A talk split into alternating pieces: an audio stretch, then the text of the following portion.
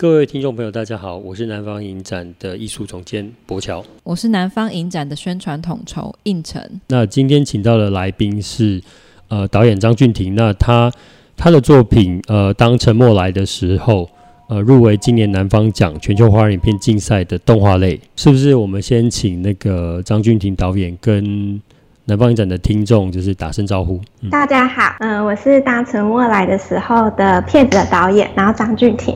然后我是毕业于台南艺术大学的动画研究所。要不要先请请请那个俊廷导演，就是先跟我们的听众，就是呃介绍一下你当沉默来的时候，大概是在讲什么？呃，就是我里面是探讨一些人们他们在一些场所里面的行为，然后他们的行为是比较静止，然后没有交流的状态。然后我是想要用这些场所去。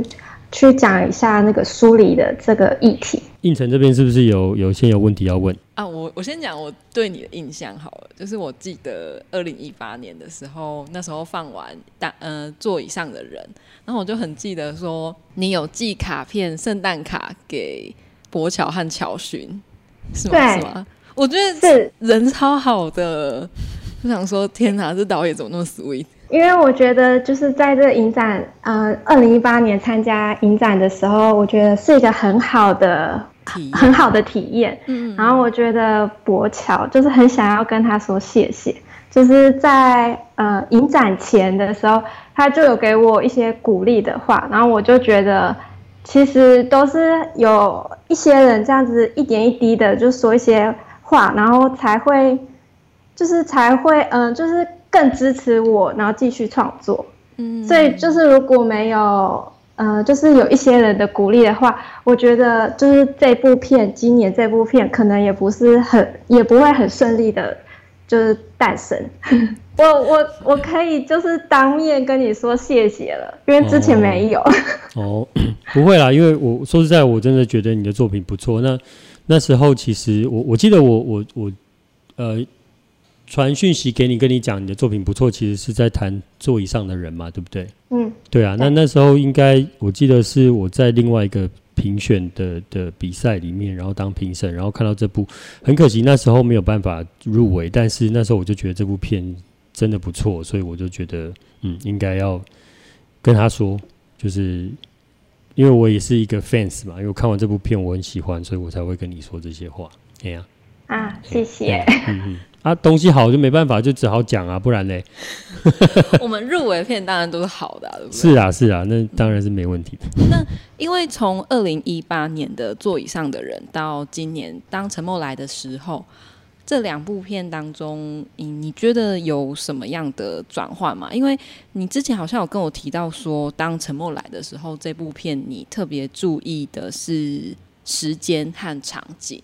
哦，我觉得转化是可能更没有，嗯，很明显的想要告诉观众什么事情，就是我可能只是想要，呃，呈现一个状态，然后观众可以去了解，然后可不一定是要很精准的告诉他到底是有什么事事件在这里面。那因为之前的呃座椅上的人和这部片当沉默来的时候。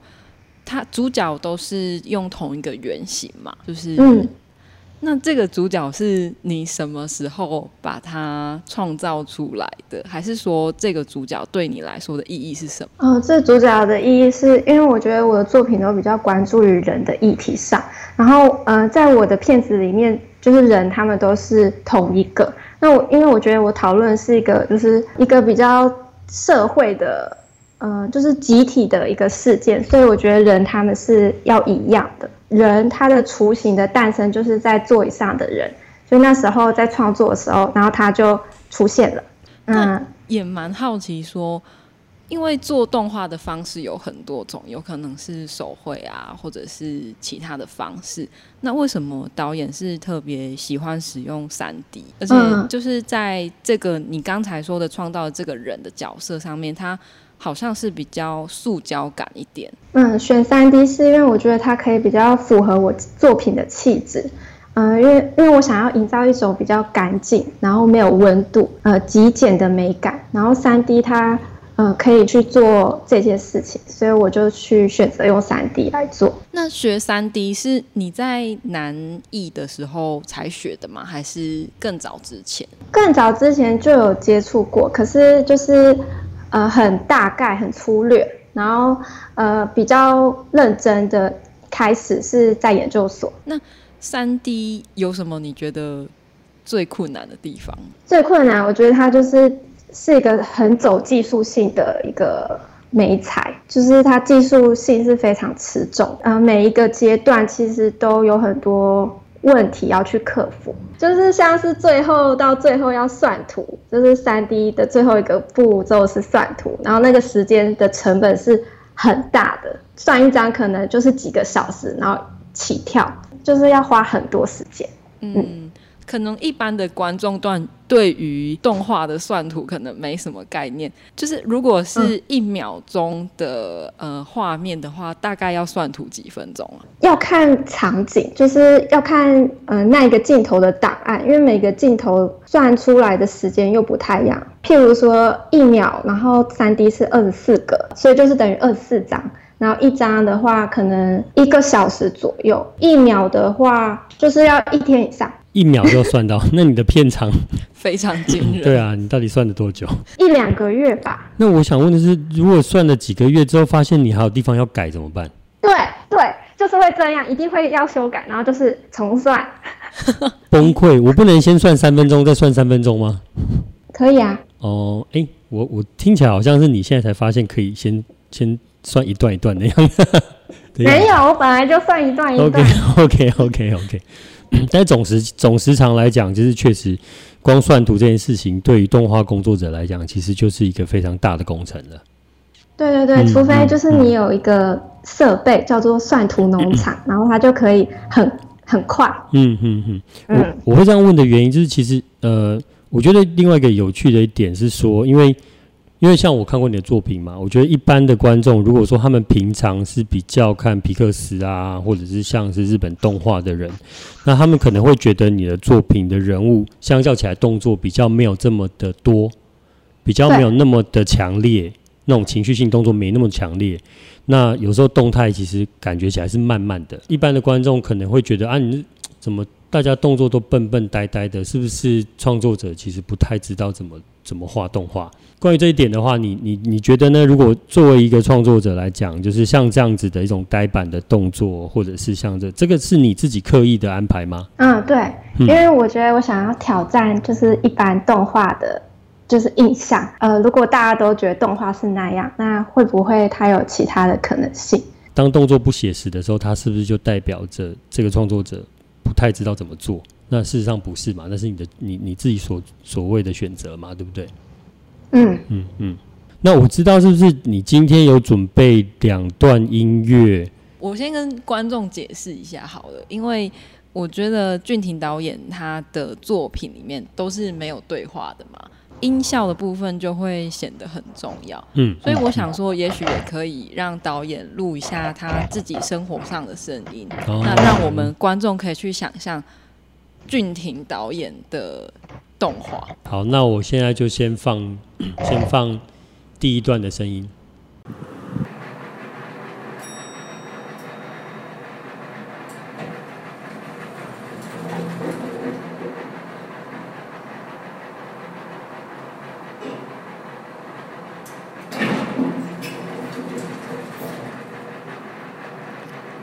好，第一段的声音，你要让我们猜。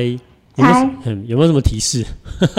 提示，嗯，这很明显哎，很明显哦。我来，我来。嗯，好，你说，你说。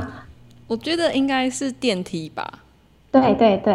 电梯太快了。怎么办？这题太简单了。我以为是电风扇，我以为是电风扇那个嘎嘎嘎嘎嘎。因为有叮的声音。哦。可是我本来一开始是猜是可能是那个微波炉。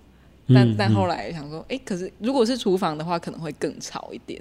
对，嗯，这是搭电梯的声音，搭电梯的声音。嗯，啊，然后这个声音是因为我这部片有那个电梯的场景，然后我就是实际去搭电梯，然后把这个声音就是记录下来。好，那我们再来第二段。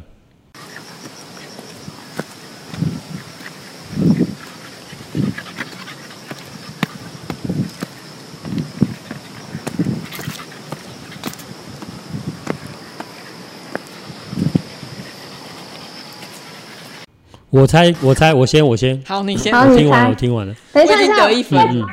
在猜之前，嗯，我要，我要，我有三个问题。好，好，好，在哪里？然后和谁？然后做什么？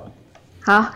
好，我我先猜在哪里，对不对？好，好，在一条草丛的路路上，就是两边都是杂草的路上，和一个变了心的男友，然后做什么事情？就是你在那边磨刀，要把它砍死。好好 好，换你。你才是动画导演吧？哎呦，你继续，你换你说，换你说。呃，你说第一个是在哪？在哪里？是是对对对。我我也是猜是草丛，然后和谁？我觉得应该是和宠物。嗯，然后在做什么？应该是。在检查大便吗？那是我最后有听到，是不是有垃圾车的声音？哦，是吗？没有，哦，没有，自以为聪明。因为有一个刮的声音呐、啊，对，磨刀霍霍向男友，哇哦！这集要改成聊八卦吗？没有，没有，我只想要让它变得悬疑一点。嗯嗯，请解答。嗯嗯，应承的比较接近，谢谢，对，得两分。那个想象力 out。那个国国桥感觉出来好像是在编小说，对对，就是是在一个那个步道，就是比较大自然的环境，然后和对，是我是我家的狗，然后在散步，对，真的假的？好厉害哦，嗯，哎，你是养、啊、你是养什么狗啊？柴犬，嗯，好可爱，他也有养过。我家的小库在天堂了，就我们就好祝他安息。对对对对，等一下要落泪了吗？嗯、没有没有，不会不会。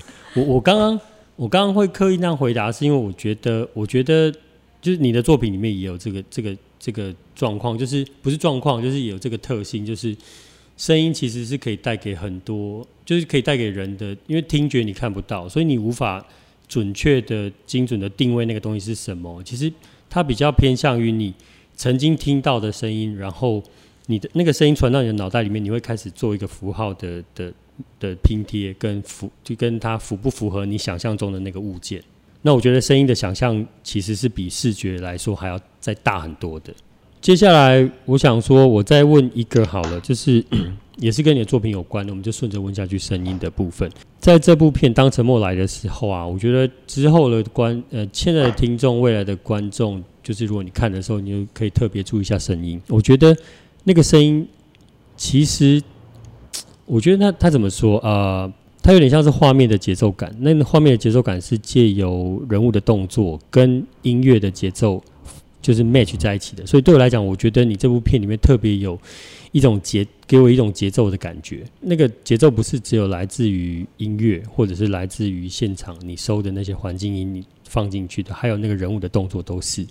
那我想说，是不是请 导演就是要不要聊一下这部片有特别，或者是你你可以说我超译了，就是我我我我过度解读你的作品的意思也可以，就是我我自己是有感受到这种节奏感的存在的。声音的部分，呃，我会去看很多比较像是那种。实验片，然后它里面的那种配音，然后我觉得，呃，他们的那种音乐，呃，呃，我觉得就是还蛮蛮想要尝试在这部片里面的，所以就是呃，大概会往那个方向，然后去去发想，然后找素材，嗯，这样，嗯嗯嗯，那你都会怎么跟配音师沟通啊？嗯，是你会指定说这个地方你要什么，还是说会整个片子给他之后，请他自己发挥？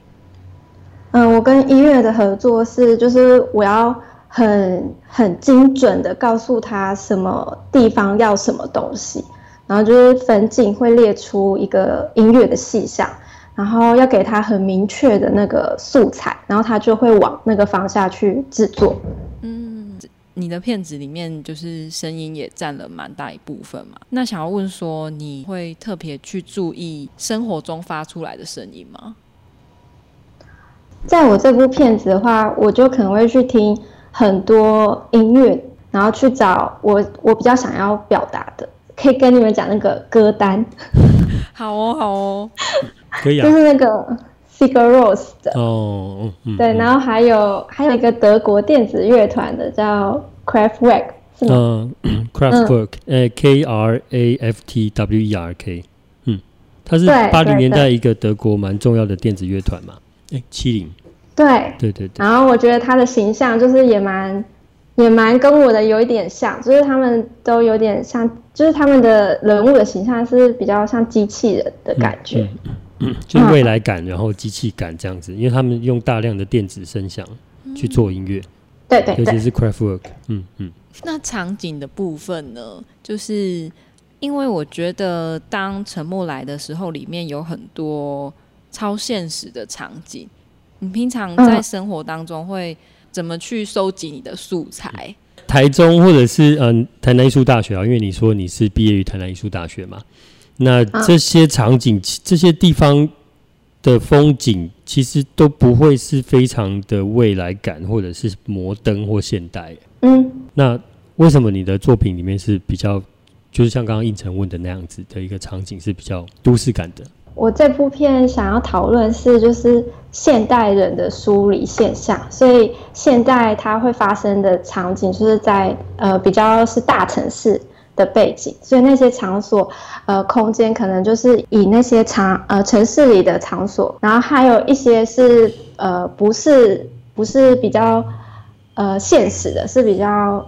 呃想象的世界的一些场景，嗯、就就可能跟我其实真实生活。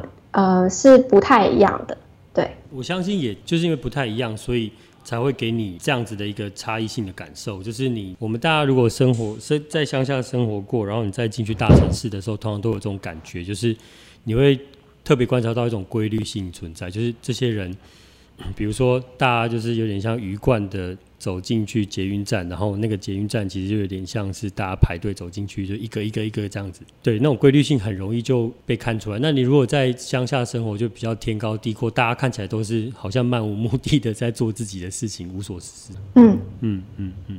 那嗯，因为你刚才有提到说，就是已经从南艺毕业嘛，是今年毕业吗？对。哦，哎、欸，所以那个以座以上的人也是在南艺的时候做的。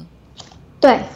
嗯，可以聊一下你在南艺求学的时候，你觉得对你来说有什么影响吗？你你之前在南艺念南艺之前是念哪里啊？哎、欸，我是、嗯、我念台中，在台中、呃、念的是比较文创，嗯，念文创，嗯，嗯，台中的学校会是在都市里面吗？台中市吗？还是在郊区？嗯，台中市。我我不是乡下的孩子，你我没有说你是乡下的孩子啦。我没有，对，乡下孩子也没什么不好。我我的意思是说，好，你请继续讲。抱歉，抱歉。我啊，我是念那个台中教育大学。嗯嗯嗯，那在台中，嗯、对，确实在市区啦。可是你念教育大学的时候，就对动画有兴趣了吗？对对对，然后所以才来念研究所。哦，嗯嗯，那这两个地方对你来讲，就是感受有什么不同？尤其是后来南艺嘛，因为你。大部分的作品，其实，在我们看得到的，大概都是在南艺之后生产出来的嘛。嗯嗯，我觉得南艺它就是给我换一种角度，是去看事情。呃，可能以前我比较是影像吧，就是在看电影来讲，我可能是比较看到的是叙事性的部分，然后可是没有用其他的方向去看，就是电影它可以。呃，不要去看叙事性的话，它其实有很多方向也可以去看。然后我就觉得，哦，就是好像，嗯、呃，看到另外一种观看，呃，电影或者是艺术的方方式。嗯嗯嗯，我 补充一下，就是你你你刚刚所谓的叙事性，你讲的是说，比如说像好莱坞啊，好莱坞电影或者是一般的 商业动画，它比较有一个完整的故事结构。那那个故事其实就是要吸引观众，就是就是呃跟着这些角色人物，然后就是呃有一段旅程。你的意思是这样吗？那个故事性？嗯，就是比较剧情。嗯嗯嗯，对对。嗯嗯。但是你你的意思是说，就是其实还有另外一种拍，就是还有另外一种创作的方式，是可以透过你要传达的是意念，那你要传达的是什么？但是对于故事这件事情，其实是可以不用那么的按部就班，像以前传统电影那样子的叙事的方式，是这样吗？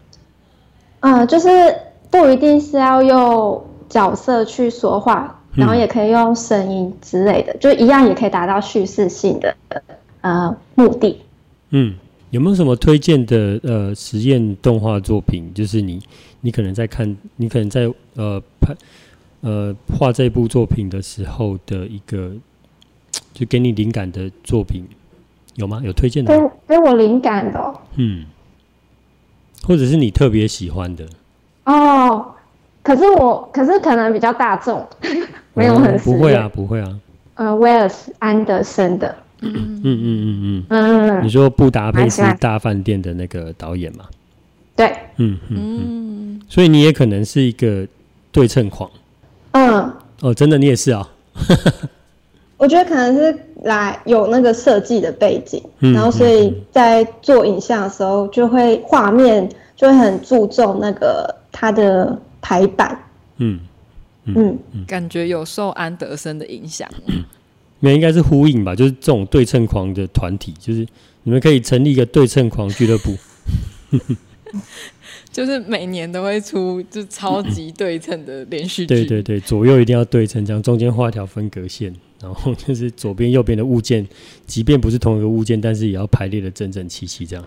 天哪，对，超强迫症的，是吧？好，是。不是也没关系，没有要勉强你的意思。好，那我再来问，时间也差不多，我再来问最后两题好了。呃，这一题我想问的是，那你觉得身为一个动画导演或动画创作者，你觉得最需要具备的人格特质是什么？坚持。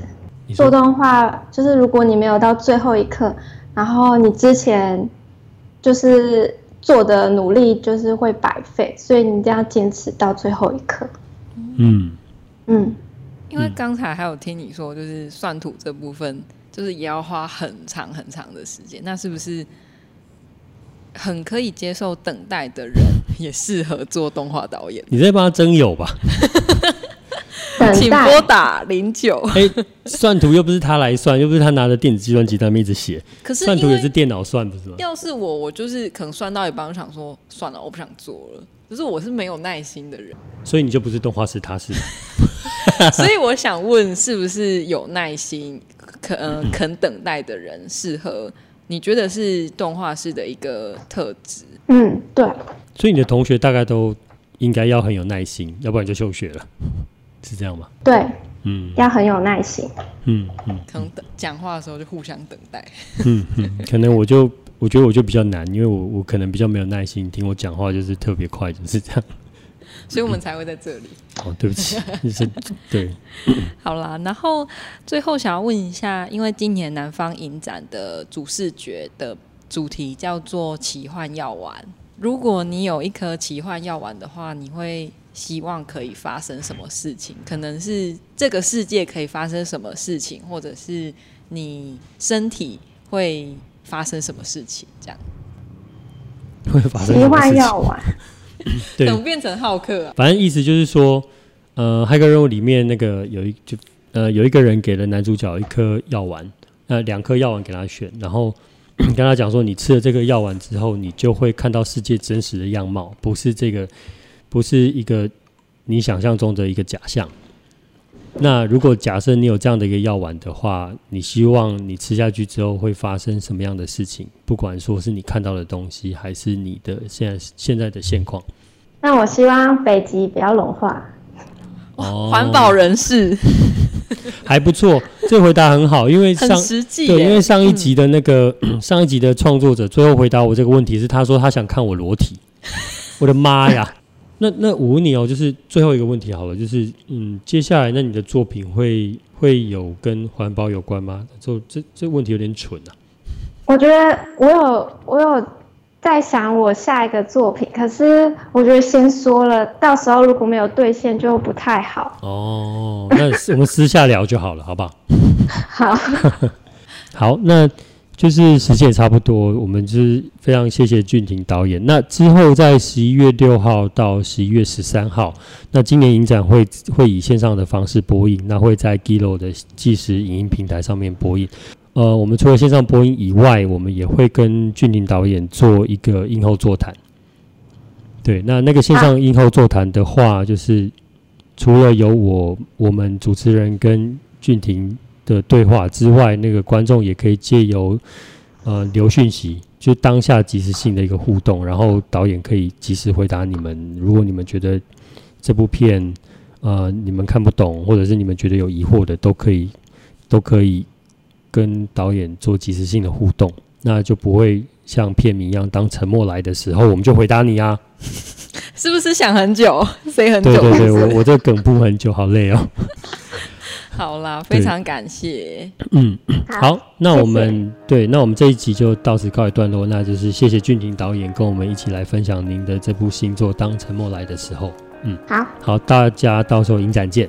嗯嗯，好，好，拜拜，拜拜，拜拜，拜拜。